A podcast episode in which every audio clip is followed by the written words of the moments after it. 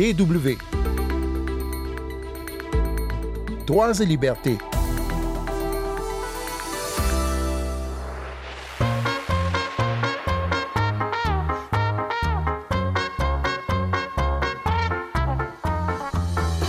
L'hiver est la saison froide en Europe.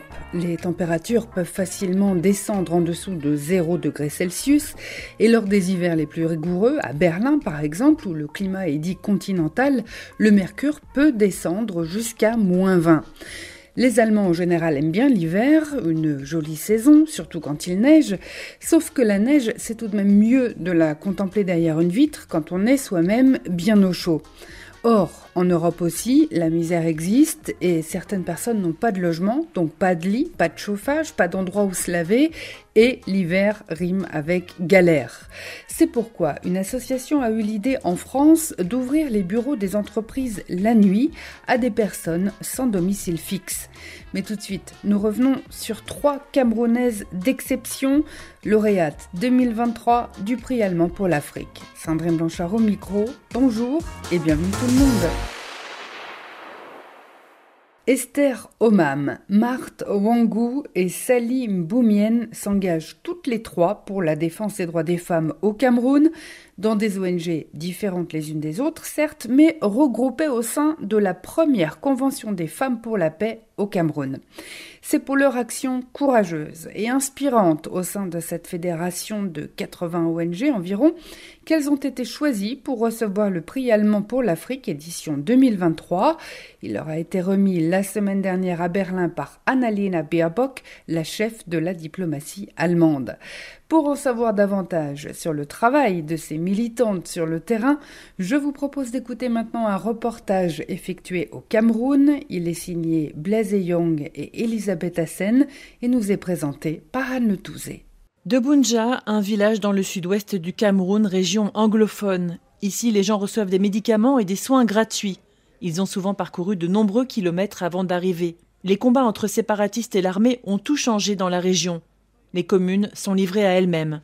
La plupart des centres de santé ont été réduits en cendres et les populations n'y ont pas accès.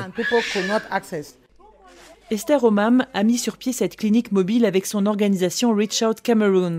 Pour les populations locales, c'est le seul endroit où obtenir une aide médicale.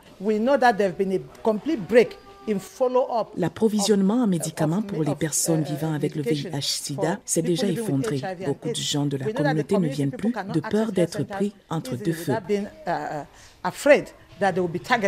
Depuis plus de 20 ans, Esther Omam est en première ligne pour fournir de l'aide aux plus démunis.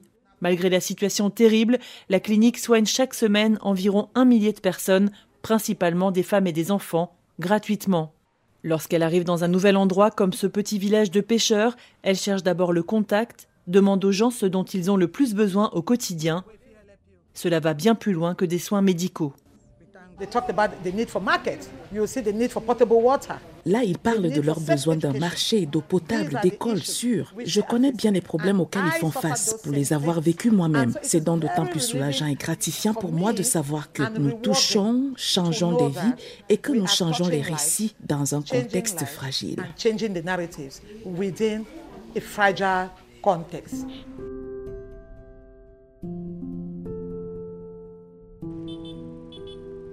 Marthe Wandou, avocate et militante des droits des femmes, vise elle aussi particulièrement les jeunes femmes lorsqu'elle s'adresse aux élèves et aux étudiants. Ici, dans l'extrême nord du Cameroun, tous les parents ne laissent pas leurs filles aller à l'école. Marthe Wandou insiste auprès des jeunes filles pour qu'elles persévèrent dans leurs études et que leurs parents ne trouvent pas de prétexte pour les retirer de l'école. Mon espoir, c'est que toutes les, toutes les filles et tous les garçons seront capables d'aller à l'école jusqu'au niveau où ils voudront dans le Nord Cameroun, les mariages précoces sont encore monnaie courante. Selon l'UNICEF, une fille sur trois a moins de 18 ans lorsqu'elle se marie. Marthe Wandou ne va pas seulement dans les écoles.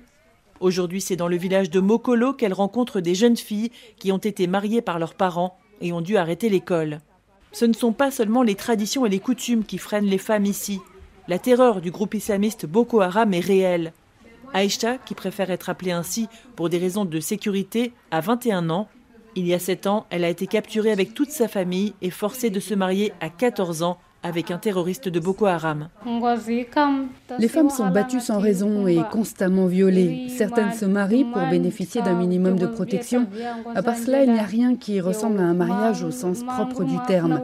Lorsque votre mari meurt et que vous n'êtes pas prête à vous remarier avec un autre homme dans les 24 heures, vous êtes immédiatement décapité. Aïcha a eu un enfant, elle a réussi à fuir avec le bébé. Grâce à Marthe Wandou, elle reçoit une aide psychologique et un peu d'argent. C'est comme cela qu'elle a réussi à monter un petit commerce. On peut vivre des situations très compliquées, mais l'essentiel, c'est que tu sois sorti de cette situation-là et que tu gardes l'espoir et le, que tu aies le courage d'affronter la vie et de reprendre ta vie en main comme une personne qui a toute sa dignité.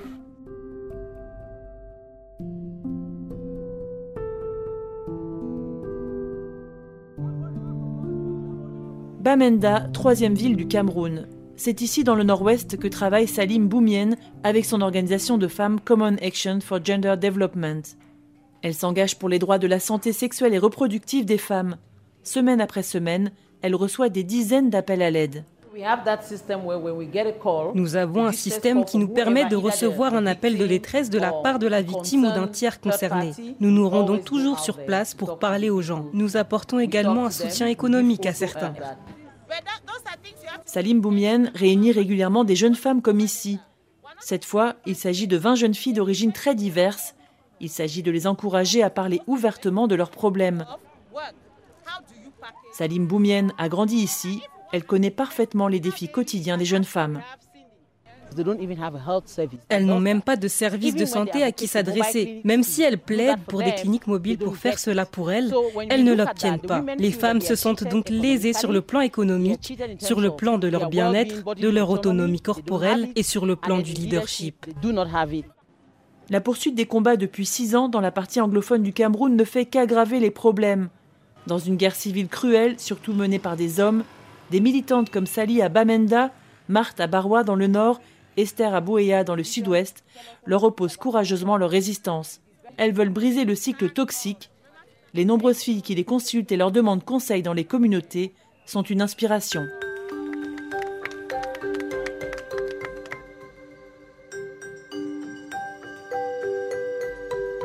Peut-être avez-vous entendu parler des Restos du Cœur en France. C'est une association créée dans les années 1980 par euh, l'humoriste Coluche et qui vient depuis en aide aux plus démunis en leur servant des repas. C'est sur ce modèle et aussi pour euh, lutter contre la grande précarité que l'association Bureau du Cœur a vu le jour en 2017 à Nantes. Maintenant, c'est à Bordeaux que la structure est à la recherche d'entreprises qui veulent bien accueillir des personnes sans domicile fixe la nuit dans leurs locaux. Une façon de les protéger du froid et de la violence, mais aussi de les accompagner dans leur réinsertion. Deux, trois gestes précis et Mohamed transforme un canapé gris en lit. Le jour, la pièce où il se trouve est une salle de réunion et la nuit, c'est donc sa chambre à coucher. Pour Mohamed, c'est mieux que rien, même s'il n'a pas tout à fait l'impression d'être chez lui. Pleinement chez moi, non. Parce que je sais que voilà, les locaux ils, me sont empruntés. Sinon, ouais, franchement, je me sens en sécurité. J'ai un toit sur la tête. Je peux me reposer, prendre ma douche et repartir au travail, bien sûr. C'est le principal. Mohamed a 30 ans, il a un fils en bas âge et un emploi. Il travaille comme manœuvre dans une entreprise de recyclage. En revanche, il n'a pas de domicile. Quand, comme lui, on a fait de la prison, ce n'est pas facile de trouver un logement, raconte-t-il. Pourtant, Mohamed a eu de la chance dans son malheur. Grâce à une association d'aide aux anciens détenus, il a été mis en contact avec les bureaux du cœur et il a pu faire la connaissance de Marie Prince, la chef de l'entreprise l'entreprise Pragma 9 qui ouvre ses portes la nuit à des personnes comme Mahamad. Déjà, on a des locaux qui sont quand même assez adaptés. Quand on, les a pris, c'est parce qu'il y avait de quoi vivre aussi, parce que ça nous arrivait d'accueillir des consultants chez nous. Moi-même, j'y habitais un petit peu au tout début. Effectivement, ça me paraissait complètement euh, dingue que ces locaux soient vides, et surtout, je trouvais que l'idée était tellement euh, géniale, c'était tellement évident que voilà. Les bureaux du cœur, je vous l'ai dit, sont nés à Nantes, mais en quelques années, l'association a fait des petits et a pu s'implanter dans 22 villes de France. 150 entreprises en tout ont déjà donné leur accord pour que des personnes dorment la nuit dans leurs locaux. Et désormais, explique Kinda Garman, la directrice des bureaux du cœur, son association est même démarchée par des entrepreneurs qui adhèrent au concept et sont désireux d'y participer. On n'a pas de personnes qu'on cherche dans la rue directement, c'est des personnes qui nous sont redirigées par des associations, et donc ce sont des personnes qu'on connaît, euh, qui sont sélectionnées selon un certain nombre de critères. Donc déjà, ce sont des personnes euh, qui ne sont pas, euh, qui n'ont pas d'addiction avérée et qui ont concrètement un projet de réinsertion sur lequel elles ont besoin d'avancer. Et cette sélection, du coup, nous permet vraiment de garantir que les personnes ne poseront pas de problème. Ce qui était vraiment la force du projet, euh, c'est que euh, l'invité, donc la personne accueillie, avait la possibilité de créer du lien avec les salariés de l'entreprise. Le lien est fondamental pour sortir de la rue. Euh, c'est un lien qui permet à l'invité de reprendre confiance en lui ou en elle, de pouvoir se sentir appartenir à un collectif, se sentir aussi grandir, se sentir pouvoir compter sur les autres. Mohamed loge depuis près de neuf mois dans les locaux de Pragma 9. Pour le moment, il n'a pas de perspective de trouver un logement, mais il n'en demeure pas moins que Mohamed continue de rêver.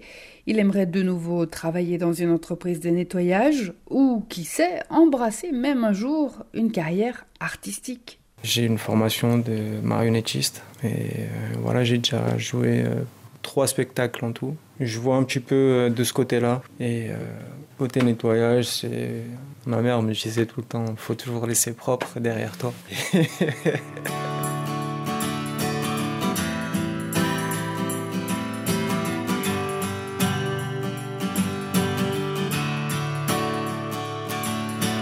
C'est la fin de ce magazine. Merci à vous de l'avoir suivi. Merci aussi à Blaise Young, Elisabeth Assen, Anne Letouzé et Caroline Dillin. Si vous souhaitez podcaster Droits et Libertés, rien de plus simple, allez sur notre site www.com français ou sur une plateforme de podcast habituelle. Rendez-vous la semaine prochaine et d'ici là, ne lâchez rien.